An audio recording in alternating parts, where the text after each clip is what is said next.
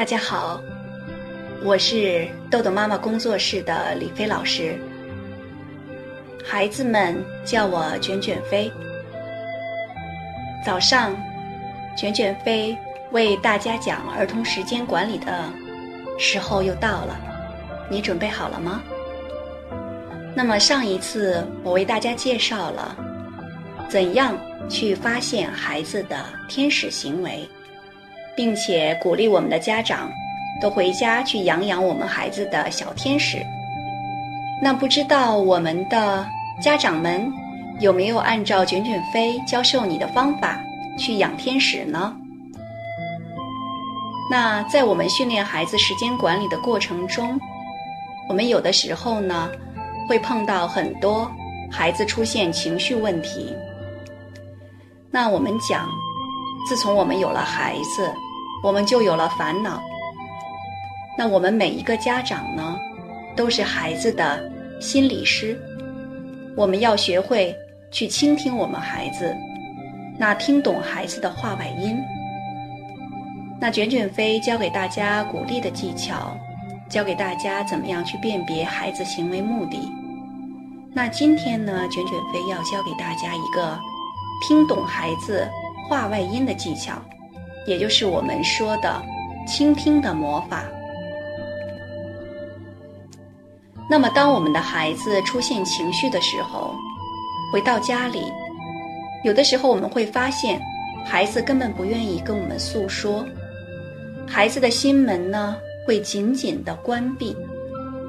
那么，我们怎么样能让孩子打开心门？我们再去倾听孩子的时候呢，一定要注意。只听孩子说话，那么我们去引导孩子说出他内心的情绪。给大家举个小例子，在我们这边呢，有一个妈妈，她在我的家长课堂上学习到了倾听的魔法。这个妈妈说，刚好呢，她的女儿在昨天的时候，在小区里面跟一个同学在玩的时候起了冲突，然后她的女儿呢被那个同学。打了几下，然后妈妈可以看到孩子的这个手臂上有特别明显的抓的痕迹。其实妈妈很心疼，但是妈妈告诉我说，她觉得肯定是自己的孩子先欠招的，她了解自己的孩子。但是呢，孩子呢哭着回来，然后特别情绪很激烈。我们刚好学习了倾听的魔法，我就跟这个妈妈讲。那现在我们就做一个现场的实战的训练，我来做孩子，你来做妈妈，我们来看一看怎么运用倾听，让孩子把情绪倒空。然后我就开始了，我说妈妈妈妈，我再也不理小美了，她打我，她太讨厌了。然后妈妈说，哦，你一定现在很生气是不是？那么妈妈用语言说出了孩子的情绪。这一第一句呢是很标准的倾听，我当时就鼓励了妈妈，很赞。我说对，他打我，我特别的生气，我以后再也不跟他玩了，我还要让其他同学也不跟他玩，讨厌。然后妈妈当时又又接着说，那你们总共几个人一起玩的呀？我说五个。然后妈妈又接着问说，那他除了你还打了谁了？就打了我一个。妈妈接着就说：“那你就要想一想，是不是你哪里做的不够好？”然后当时呢，听了这个妈妈的话，我立刻就大喊了一句：“我说你是坏妈妈，你怎么这么不了解我？”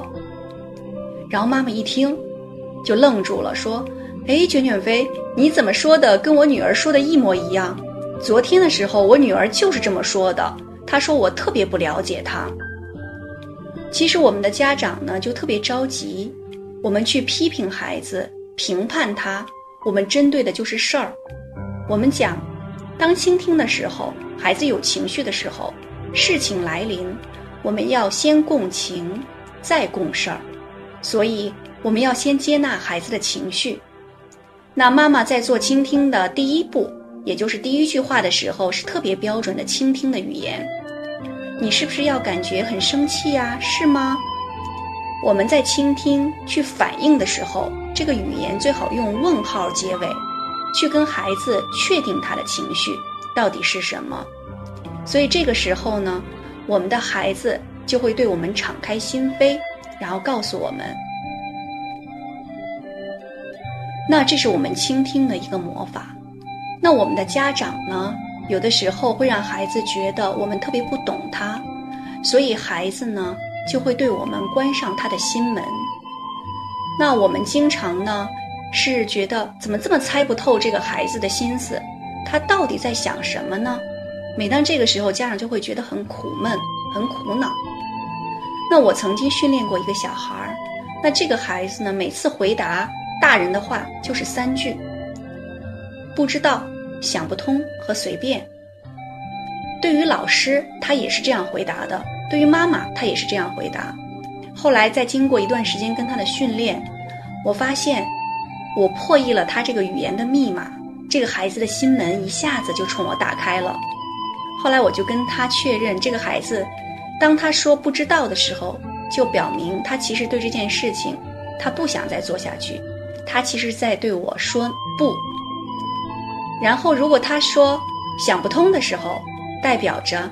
他想让我帮他做决定，就是他自己举棋不定，希望我帮帮忙。那当他说随便的时候，代表哦还可以，这件事儿可以，代表他同意这么做。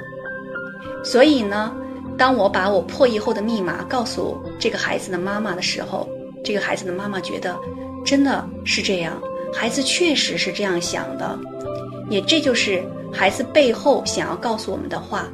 当他说不知道。想不通，随便的时候，并不是只是代表字面上的意思。